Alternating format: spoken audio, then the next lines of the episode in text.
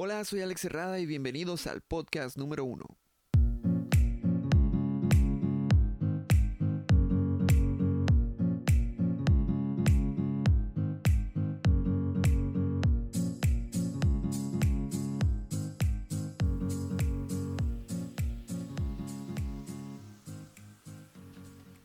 Muchísimas gracias por estar escuchando este podcast. La verdad es que estoy feliz, muy muy feliz por hacer este proyecto realidad. Tiene años, años que yo había querido hacer este tipo de programa, pero la verdad es que no me atreví a hacerlo. Es complicado, soy complicado, lo sé. Yo sé que soy complicado y a veces digo que voy a hacer muchas cosas y no las hago. Me da flojera, pero la verdad también me da mucho miedo. Y es parte de mi vida, me acostumbré, sí, pero pues estoy empezando a afrontar esos miedos y salir de esa zona de confort que durante muchos años la verdad estuve ahí, pero ya, ya decidí hacer eso, en verdad. Fíjense que uh, no sé si alguna vez han pensado en que han desperdiciado mucho tiempo pensando. O sea, a mí me ocurre un montón. Y no sé si les ha ocurrido, pero me gustaría pensar que si lo hicieron. Y es que me doy cuenta que desperdiciaba mucho tiempo pensando cuando pensé que estaba desperdiciando mucho tiempo pensando en eso. Se me hace muy curioso, muy gracioso. Pero es que en ocasiones no hay otra cosa que hacer, en verdad. Me aburro de las redes sociales y solamente me gusta imaginarme cosas o notar cosas que ocurren diariamente y llevarlas un poco más allá de lo que se lleva comúnmente un pensamiento. Eh, pero bueno, si se están preguntando quién soy o quién es la persona que está escuchando en este momento, pues la verdad es que soy una persona común que le gusta hablar de cosas comunes y no tan comunes. Mm, todo va a variar. Y pues estaremos hablando en este podcast de todo un poco. Vamos a hacer de cosas que estén ocurriendo diariamente o que nos hayan pasado anteriormente. Pero sobre todo esas ocurrencias de la vida.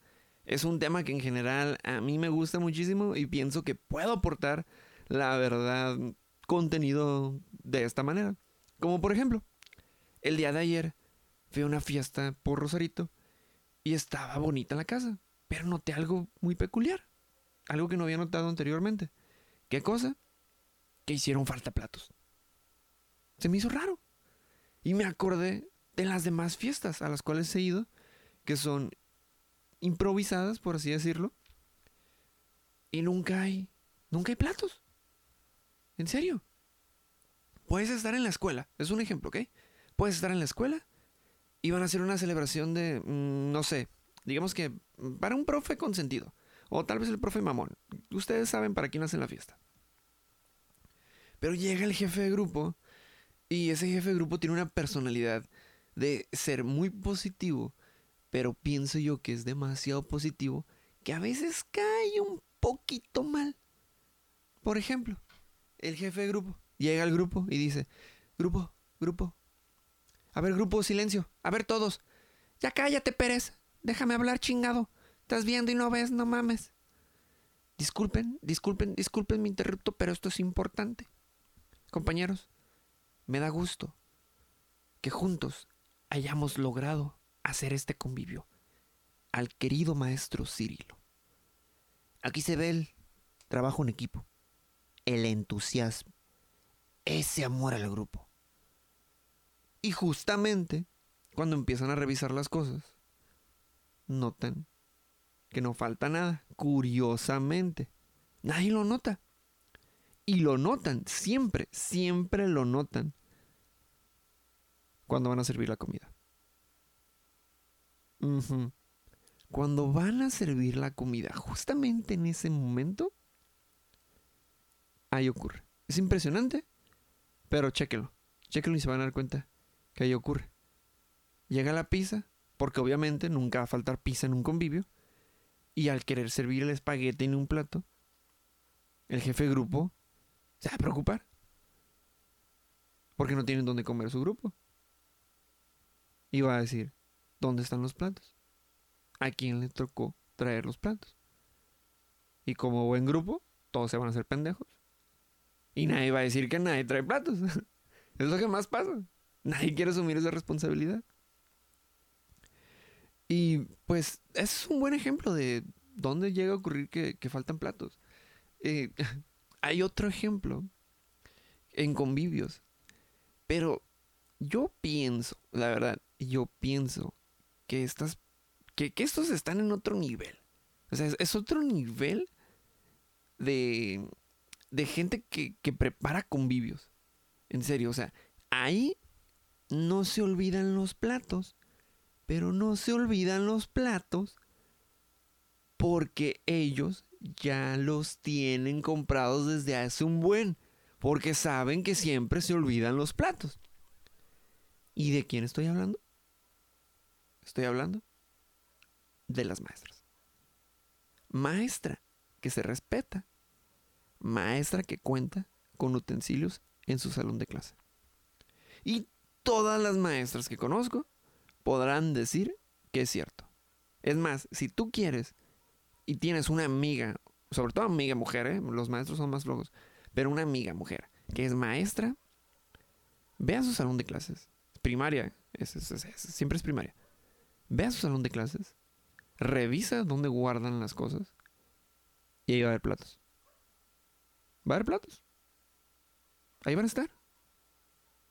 No sé cómo le hacen. No sé si se ponen de acuerdo al principio del ciclo escolar. O si en la lista, digo, no, no tengo hijos, así que no sé si en la lista de útiles que, que te piden comprar, ahí dice platos. No lo sé. No lo sé. Un día le voy a preguntar a una amiga cuando me acuerde, para ver qué si es cierto que, se lo piden ahí en esa lista.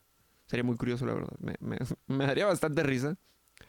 Eh, es más, me daría más risa tener un hijo y meterlo a la primaria y, nunca saber. Y en el momento en el que me dé la lista de útiles que tiene que ver mi hijo, en cuanto vea platos, me voy a soltar la carcajada porque me voy a acordar de esto. Y, voy y no voy a poder evitar pensar, que son para los convivios y no para mi hijo. Algo así yo creo que va a ocurrir. Pero, pero es que es en serio. Ellas están en otro nivel. Está bien cabrón ese pedo. Hace un par de años, más o menos, hace un par de años, fui a dar una plática en un colegio. Estuvo muy bonita la plática. No me acuerdo de qué fue, la verdad. No me acuerdo qué fue la plática, pero me acuerdo que me dijeron que estuvo muy bonita. Y por eso digo que estuvo bonita. ¿ok? No es referencia mía de que yo mismo dije que fue bonita, sino que me dijeron que estaba bonita. Tal vez fue por compromiso, pero me lo dijeron. Entonces, al finalizar, todas las maestras me invitaron a un convivio que tenían.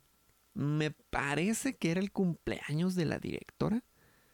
Me suena lógico porque se me hace raro que le festejen a compañeros tan de manera tan tan significante como fue esa fiesta que tenía bastantes cosas. Y pues todas estaban ahí. Sin conocer, bueno, total, yo estaba ahí sin conocer a nadie. Y podrán decir, Alex, hubiera ido a hablar con ellas. Y yo les hubiera dicho, sí lo pensé, pero ocurrió algo gracioso, algo curioso. Y a lo mejor se pregunten ustedes, ¿Qué ocurrió, Alex? Pues, verán, ocurrió que llegó la comida. Y yo tenía hambre. Iba a comer primero antes de hablarle a alguien más. Pero en mi mente, yo ya había analizado todo el lugar. Soy alguien que hace eso. Cuando entro a un lugar, se da cuenta de dónde están las cosas o qué hay ahí. Más cuando no conozco a nadie porque no tengo con quién hablar. Entonces, dije, ya chequé todo y noté que no había platos. No había platos. Así que estaba esperando a ver cómo nos iban a dar la comida. Obviamente, si era la fiesta de la directora, no era una comida sencilla, era una comida más compleja que requería de platos para poder servirse. No sé de dónde la pidieron, no recuerdo mucho la comida, pero había variedad. Había una mesa con botanita, aperitivos y había un plato fuerte, pero no recuerdo cuál era el plato fuerte. Total, en eso, una maestra se me acerca y me dice, gusta. Mm, yo pienso que me vio y dijo, este niño está delgado, necesita comer. Y pues como yo estoy delgado y necesito comer, pues le dije que sí. Le dije que sí. Y ahí yo pensé, van a preguntar de los platos. Alguien tiene que decir ahorita ¿qué pedo con los platos? ¿Qué va a pasar con eso? Si no habrá, ¿cómo van a servir? Y si no como ahorita, pues al menos me voy a entretener viendo cómo resuelven el dilema de los platos. Pero para mi sorpresa, la maestra que me preguntó si quería comer algo, le dijo a su compañera, pásame los platos. Camina hacia un estante, lo abre y que voy viendo tres paquetes de platos desechables. En ese momento, justo en ese momento, comprendí que estaba lidiando con poderes más allá de mi imaginación. Yo no podía con eso. Digo, para ese entonces me llamaba la atención porque yo ya había pensado lo de los platos. Y se me hizo muy ocurrente. Dije, mira nada más. Qué cabronas. Tienen platos para no pedir platos. Qué chingón. Por eso digo que está en otro nivel. Y es que es curioso. Porque no solamente en eso, sino que las maestras tienen esa habilidad de rescatarte de cualquier situación. Se me hace bien chingón, se me hace muy chingón eso. Que las maestras tengan esa capacidad de hacerlo. Por ejemplo, mm, ¿te hace falta un punto para pasar? ¿Vas con tu maestra? Digo, obviamente la maestra que te está dando la materia. Y te puede hacer el paro y está el puntillo y ya pasas. O se te olvidó algo en el trabajo y tú necesitas un material para poder hacer. La maestra ahí lo tiene. Ahí lo tiene, cualquier cosa. Que tú ocupes, ahí está. Está chingón. Una vez tuve que aplicar unos test. Ahí está una maestra que me hizo el paro para aplicarlos a su grupo. Muy chingón. Valió la pena. ¿Hacía falta alcohol en una peda? Ahí está la maestra. No raja. No es culo. Ah, pero eso sí, no le pidas dinero. No les pagan a la quincena. Acuérdate de eso. Triste, la verdad me da tristeza. Me da mucha tristeza. Les envío un saludo fuerte a mis amigas y mis amigos que son maestros. La neta, se la rifan bien duro. Está cabrón ser maestro. Ya lo viví. Lo viví por un buen tiempo. Es una joda. Machín. Sobre todo el pago. La paciencia no es con los alumnos. Es con tus compañeros de trabajo. Es con el sistema educativo. Con el gobierno. Que no te paga. Ahí está el pedo. En serio. O sea, si, si ven, es más, háganme ese favor. Si tienen un compa maestro, un compa maestro, invítelos a comer. Yo sé que suena raro, suena raro, pero en serio, invítelos a comer, vale la pena. Pobrecitos, se meten una chinga. Y más si tienen ustedes hijos. No tienen idea de la chinga que se meten los maestros. Ahí aguantando todas las cosas que ustedes no quieren aguantar en su casa. Está cabrón. Está cabrón. Ay, ay, ay. Este, está bien raro, en serio, eso de los platos. De hecho, se me hace tan curioso porque ah, hay lugares, bueno, no sé si se han dado cuenta, pero no lugares, sino hay casas hay casas de familias mexicanas que tienen estantes con platos que nunca se usan. Mi familia es una de esas. Tú entras a la casa de mis padres, caminas por la puerta principal, ves el comedor y al fondo del comedor está un estante con platos grabados. Nunca se usan. Nunca he visto que se usen esos platos. Están de adorno. Pero sí he visto que a veces hacen fiestas en la casa de mis papás y faltan platos. Y yo los veo.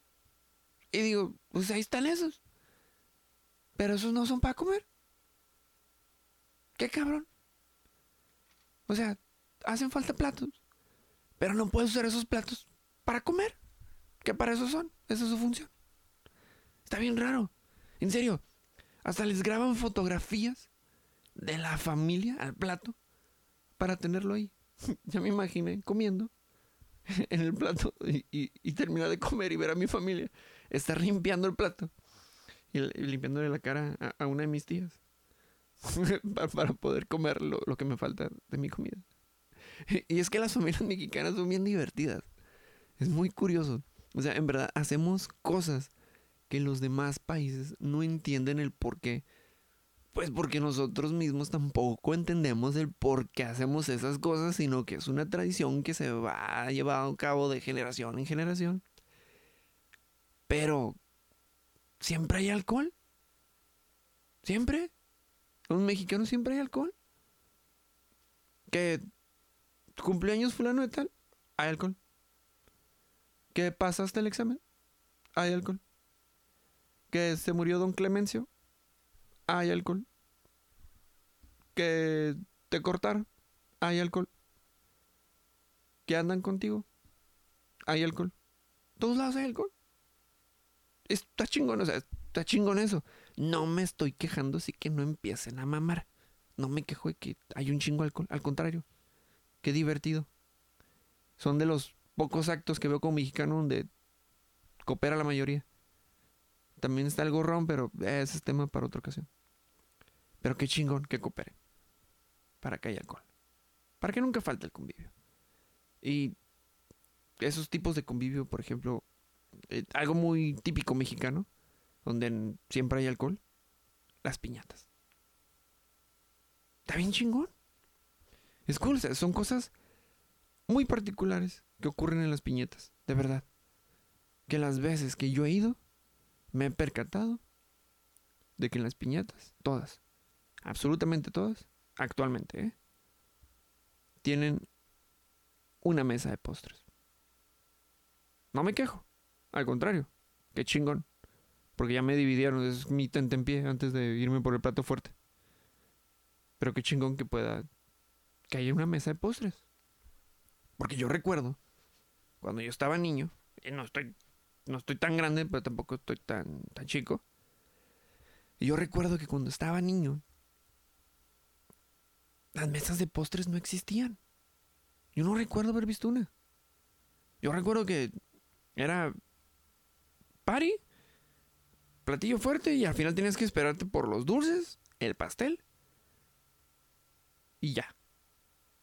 Ahí la nieve. Era por lo que cualquier niño se tenía que esperar hasta el último. No sé si mis tíos o bueno, los adultos de que en ese momento también lo hacían, pero. Pero estaba cabrón. Porque los únicos dulces que recuerdo yo eran los de la bolsita o los que tenías que pelear en la piñata. Eran los únicos. No recuerdo más. Y esa madre era una masacre. En verdad. Una masacre hecha y derecha. Te preparaban. Era el tu slam de morrito, de cuando estabas niño. es más, pongan una fiesta infantil eh, cuando estén rompiendo la piñata y pónganle de fondo la carencia de Panteón Rococó y va a quedar a putas, estoy seguro. va a quedar de mis acuerdos. Algo me dice que sí va a quedar bien. Pero en verdad era una masacre. O sea, no recuerdo cosas así. Yo recuerdo haber visto que golpeaban niños con los palos de la piñata. Los golpeaban y se me hacía tan cabrón, en verdad. Pero mi único trabajo como niño era esquivar el golpe y agarrar el pelón pelo rico, sin albur. ¿Ok? Sin albur. Agar, porque ese dulce era el más chingón. O sea, en verdad, yo no recuerdo hubiese otro dulce que valiera la pena tanto como ese que estaba dentro de la piñata. No había otro por cual valiera la pena pelear. Es decir, no, no iba a arriesgar mi cuerpo esbelto con el niño gordo, porque siempre había un niño gordo que era el que iba a desmadrar la piñata. A menos, a menos, a menos, en verdad, a menos, de que el padrino, porque siempre había un padrino, y resultaba ser gringo, le metiera dinero. Ahí ya me valía madre. Ahí er, ya era un asunto serio, donde yo iba a tener que enfrentarme a otros 15 niños por dinero que había en esa piñata. Y si ganaba, era una chingonería porque ese iba a ser mi domingo. Y valía la pena. Neta. Asunto chingón. Y si nunca te dicen la madre, peleando por eso, qué triste. Esquivé como fiera, nunca recibí un golpe, no recuerdo, o a lo mejor sí. Y por eso es que estoy tan güey. No lo sé, no le pregunté a mi madre. No me interesa saberlo, pero pues bueno. Ok, entonces... pero, o sea, de verdad, tú que me estás escuchando, si eres padre o madre de familia, no sean codos. Compren buenos dulces. De verdad. Porque nada más un pelo, un pelo rico ahí adentro. O esos dulces genéricos que saben a plástico en vez de a dulce. O que se le acaba el dulce la primer saboreada que le das. Está feo, está triste. Son niños. Déjenos comer los dulces. Dejen ganar. Aparte, bueno, yo digo, ya estoy grande. En serio, ya estoy grande. ¿Y por qué me quejo de esto? Pues en realidad no me quejo, pero... Bueno, sí, un poco. Pero si tú me invitas al cumple de tu hijo, yo voy a llevar un regalo. Y lo único que espero, así, lo único, lo único, lo único que espero como buen adulto, sin hijos, es que me des una bolsita de dulces, pastel y nieve. Es todo. En serio. Yo he visto familias que no le compran el juguete a tu hijo, ¿eh? Yo sí lo compro. Yo sí lo compraría. Yo, pero yo quiero mi bolsita. ¿A huevo que voy a querer mis dulces? Vale la pena. O sea, soy un adulto, no voy a ir a comprar dulces a una dulcería. De un montón. Mm, Si me los encuentro, pues, pues lo compro y, y ya. Pero no, de bolsita. Porque aparte de nosotros llevar regalos como adultos, pues también llevamos alcohol. O sea, una piñata, curiosamente, termina siendo una peda familiar.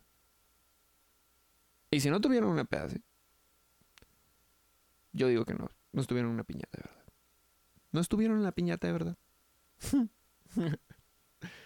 o sea, en verdad, yo recuerdo haber visto mis tíos pedos en mis piñatas. Si a ustedes les tocó lo mismo, puedo decir en verdad que estuvieron en una piñata mexicana original. Ah, y otra cosa. Para que también fuese original la piñata, tuve que haber visto un payaso que no quiere estar ahí, pero es su jale y cumbias. Esas tres cosas. Alcohol, peda familiar, o sea, englobado, payaso y cumbias. Y es que es bien chistoso, es bien chistoso porque el del sonido siempre es el que le pone la música al payaso cuando quiere hacer su juego. Es bien gracioso. Porque siempre el payaso va a sacar juegos, los mismos de siempre, de, a ver, tráeme tú esto del papá, y ahí vas tú como güey llevándole las cosas de tu papá al payaso nomás para ganarte un pinche juguete que está bien culero. O sea, es bonito como niño estar jugando con tus amigos, pero no chinguen también, no se pasen. O sea, no se pasen con el payaso y tampoco se pasen en la pisteada. O sea, la ventaja de ver a tus tíos pedos es de que cuando eres niño, pues sabes que te va a tocar una buena feria, porque se las vas a ir a pedir, estás bien pedo, y tú por quedar bien le vas a dar feria al niño. Así que si le has dado feria al niño, pues has estado bien pedo, lo más seguro, al sobrino. Entonces, es, es algo curioso, es algo que me llama la atención de las familias mexicanas, es muy divertido. Ah, no, en verdad. Amo, amo a mi familia, ese es el pedo. Me encanta mi familia, me encantan las fiestas que hacen. Y, y me gusta estar observando todo eso. Ay, fíjense que he notado algo últimamente. Y me parece que tiene que ver con los cambios que he estado haciendo en mi vida. He notado, y me da un chingo de gusto, de verdad, muchísimo, pero muchísimo gusto ver cómo mis amigos, cómo gente que conozco a mi alrededor, empieza a hacer cosas y les vale madre el miedo. Qué chingón, en serio, qué chingón ver a mis amigos ponerse las pilas y decidir, chinga a su madre, lo voy a hacer. He querido hacer esto. Cosas simples. O sea, ni siquiera tiene que ser algo algo exorbitante como me voy a convertir en una, una, actriz o algo. Digo que es válido. Si lo quieres hacer, hazlo. Busca tu sueño. Aviéntate. Como dice la frase, que me encanta. Me mama esta frase. Te van a criticar. Tú hazlo. Y es que es en serio. Todo el mundo te va a criticar. Pero tú hazlo, que te valga. Y es bien divertido ver a, a mi gente así. Estoy seguro que ustedes también tienen gente que empiezan a hacer cosas. Y es muy chingón. Porque esa persona se empieza a sentir a gusto consigo misma.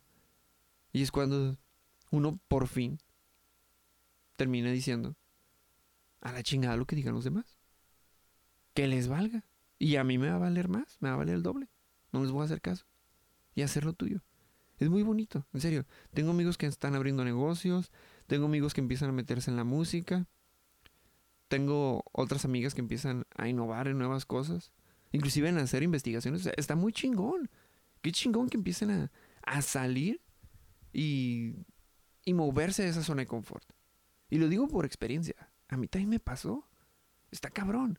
Está cabrón estar y haber pasado un chingo de tiempo creyendo que no eras bueno en algo. Es un pedote. Es un pedote totalmente ver cómo no eres bueno en algo. Bueno, tú pensar y verte y decir, a ver, no soy bueno en esto. Pero es que es parte de... Nunca vas a saber si eres bueno o no hasta que lo empiezas a hacer. Obviamente, no te compares. Está muy cabrón. Está muy cabrón compararse. Si te quieres comparar con alguien, o sea, no, no chingues. Es cierto que siempre va a haber alguien mejor. No tiene nada de malo. Tómalo como maestro. Aprende de él. En vez de andarte viendo reflejado y decir, no, nunca voy a ser tan bueno como esa persona. Al contrario. Ay, güey, esta persona está bien cabrón. Quiero aprender de ella. Quiero hacer algo chingón. Quiero mejorar mi vida. Eso está muy, está, muy, está muy cabrón. Está muy buen pedo. Es muy divertido. Salir de eso. Y empezar a enfrentarse a hacer cosas. Por ejemplo, esta, esta cosa que estoy haciendo aquí ahorita con ustedes que me está gustando es lo del podcast. O sea, les digo, tenía años queriéndolo hacer, no, no lo había hecho hasta ahorita que salí de mi zona de confort porque conseguí equipo, pero pues apenas, apenas estoy. Y le vamos a dar. Y aprovecho así esta pequeña pausa para agradecerte de nuevo que estás escuchando. Es muy bonito, es muy bonito todo esto. Bueno, en otras cosas que han pasado en esta semana que me he dado cuenta es ya lleva tiempo el término, pero me da un montón de risa, en serio, me sigue causando mucha gracia. Mucha, mucha gracia el término Mexi White. ¿Qué pedo? Me da risa. Me da risa escuchar Mexi White. Porque conozco a varios. Los ubico. Tal vez no son mis más profundos amigos. Pero me da risa pensar en el término y lo que conlleva el término. Tal vez ustedes dicen ahorita que es un Mexi White. Y yo les voy a decir. Bueno, busqué en internet para ver qué onda. Para ver qué onda y poderles explicar un poco de lo, de lo que es Mexi White. ¿Ok? Pues miren, según la vanguardia, Mexi White son personas que mezclan el español y el inglés al hablar, presumen de sus viajes en redes sociales y procuran no juntarse con las clases populares. Así son los Mexi Whites, un término que define a personas que muestran orgullo por México en el extranjero, pero adoptan actitudes clasistas y racistas dentro de su país. Curioso, ¿no? Pero soy alguien que no le gusta dejarse llevar por una sola definición o por una sola noticia, así que lo que hice fue buscar más. Y encontré esto. BBC, la página BBC, dice, Prieto, indio, naco, gato son algunas de las palabras del vocabulario mexicano con las que se discriminan las personas de piel oscura. Hay otras que sirven para etiquetar a aquellos que gozan de un estatus económico elevado, como fresa y fifi. A estos últimos se les ha dado recientemente el término Mexi Whites, derivada de la, de la contracción de las palabras inglesas white y Mexicans blanco y mexicano. Aunque según los expertos está menos extendido que otros términos y su impacto es menor, hay quienes se sienten aludidos y denuncian que están siendo víctimas del racismo y discriminación por mostraros su ostentoso estilo de vida en redes sociales. Aquí es donde me da risa. Regreso con BBC. Los Mexi Whites representan a ese sector privilegiado de la sociedad que no conoce la realidad del país, que viven en una esfera y cree que todos los mexicanos tienen las mismas oportunidades. Uno se saca de onda con esto. ¿Ok? Está cabrón. Me sigue dando risa. Mexi White. Ok. BBC nos dice al final. En el mismo se incluye esta categoría y asegura que posee un buen estatus económico y que por eso creó la, la cuenta. Ah, perdón.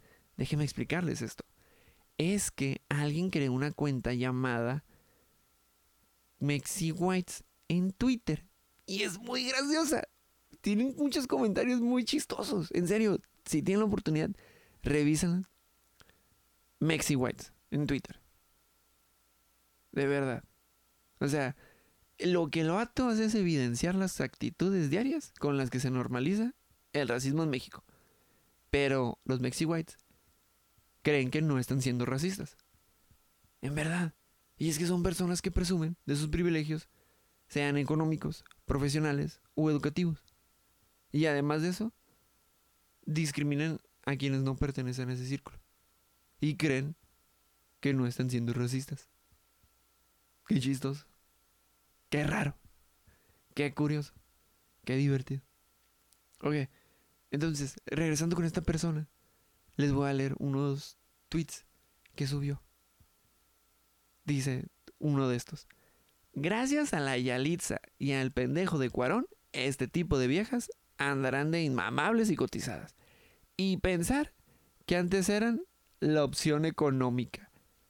¡Qué cabrón! Y sube una foto de dos muchachas, a mi parecer, atractivas, guapas, mexicanas.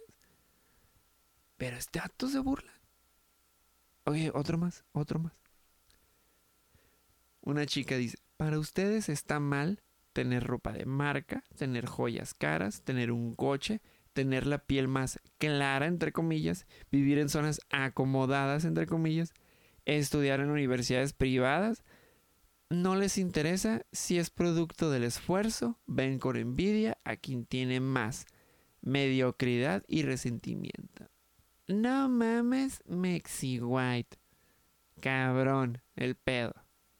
Ya, por último, ¿quién diría que iba a llegar el momento en el que diríamos, ¿es porque soy blanca? O sea, wow, sigan separando más a la sociedad con sus pendejadas, progres. Güey, esa madre. Suena bien despectivo. Es en serio, escúchense. Si, si tiene un compa así, no mamen. Díganle Mixi White. Está divertido. Estoy seguro que mucho tiempo les dijo nacos a ustedes. O a otra gente que conocía. O pobres. Díganle Mexi White. ¿Qué tiene? Es divertido. Pero este término me llevó a ir más allá. Me dejó pensando. ¿Quién pudo ser el primer Mexi White en la historia de México?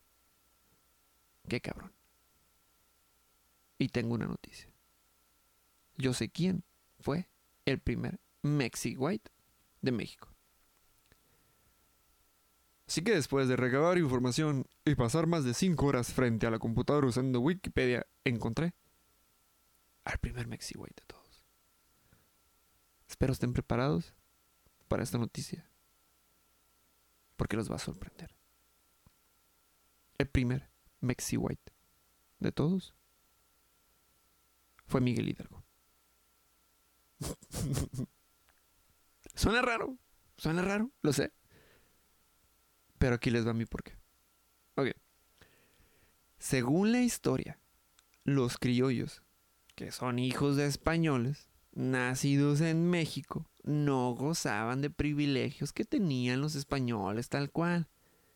Y Miguel Hidalgo, al ver que no le toca una parte de la mochada, pues decide hacer algo al respecto.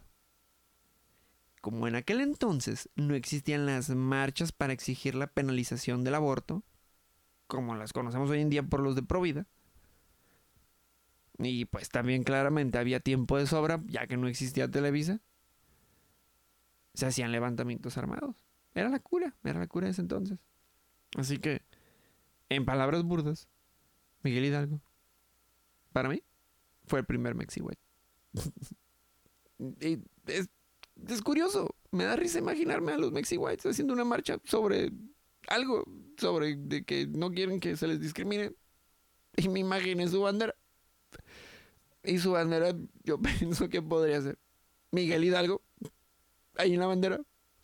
O sea, solamente imagínenselo, marchando de nosotros, unidos, no seremos vencidos. Somos Mexi Whites, queremos igualdad. Con la bandera de Miguel Hidalgo como representante del primer mexihuanismo de, de, todo México. O sea, e, es muy gracioso, es muy gracioso pensar en eso. Y, y, es, que, es que no me da gracia que se burlen, o sea, me da gracia que les moleste esto a los Mexi. ¿Y por qué me da gracia? Porque ahí les va algo. Y es cosa de cada quien. Pero déjenme decirles que si algo he aprendido en esta vida es que si algo te molesta es porque es verdad. Está cabrón. Así que cuidado con eso. Y es así de simple. ¿Por qué? Porque las mentiras te valen madre. Porque eso son. Son mentiras. Y ahí se queda. No pasa nada. Mientras tú estás consciente de que lo que te están diciendo es mentira, chinga su madre. No te importa. Y vives feliz. Pero cuando alguien te dice una verdad, aguas. Porque la gente se pone bien intensa con eso. y uno se da cuenta, porque les arde el comentario. Siempre, siempre son, y son bien ardidos, de verdad. De, cuando estaba en la prepa, yo recuerdo mucho eso. Uno cuando estaba más chico de, de primaria prepa, nunca faltaba el comentario. Eh, pues tu mamá, güey, tu mamá. Es bien clásico. Y siempre lo dice el vato que se arde. Siempre. Siempre. El vato que se arde termina diciendo, eh, pues tu mamá, güey, tu mamá. Pasa lo mismo en la vida real. O sea, si tú te ardes por algo, lo, lo, último que... Eh, tu jefa, güey. Tu jefa, vale verga. Estás bien pendejo, tu jefa. Siempre dicen eso. Y cuando dicen eso, yo digo, ah, el vato se ardió. Fue una verdad. Le caló. Le caló y está valiendo madre. ah, bueno, a mí me da risa. Me da risa ese tipo de cosas. Son cosas que me parecen bastante graciosas. Que puede llegar en muchas muchas ocasiones ocurre de, esa manera, este, este tipo de acontecimientos que, nos ocurre como sociedad, que nos está afectando, pero pues hay, cosas más importantes que sentirse ofendido por, por un término mexi O sea, no hay, pedo. O sea, hay gente que estamos prieta y morenitos, como quieran llamarlo. Así estoy yo. Y no me ando quejando de eso. Al contrario, más a gusto me pongo en el sol para broncearme mejor. Ahorita que ya viene el veranito, andar bien concha. Ah, huevo. Bien a gusto, disfrutando el verano. Así que, gente, en verdad, no se agüiten. No se agüiten, agarren cura, diviértanse. Es mejor andar positivo que andar lleno todo de, de negativo y enojado en el día. Luego dices, ah, pues, ¿qué pedo? Mejor me, mejor me relajo. Y me inviten a una piñata. Busco, busco una piñata, me invitaría y alcohol. Ahí puedo pistear, con dulces. A gusto, un pastelito. Y nieve, para depre. Más a gusto. Muy bien. Pero bueno, gente. Eso es todo lo que tenía que comentarles el día de hoy. De nuevamente, muchísimas gracias por estarme escuchando. De verdad que es muy divertido que, que esté ocurriendo todo esto. Este, vamos a echarle ganas. La siguiente mañana les voy a traer. La siguiente mañana, la siguiente semana les voy a traer nuevos temas. Este, fue un gusto saludarlos y espero que disfruten su día, su semana, su mes, su año. Échale ganas, chingle mucho. Los quiero. Bye.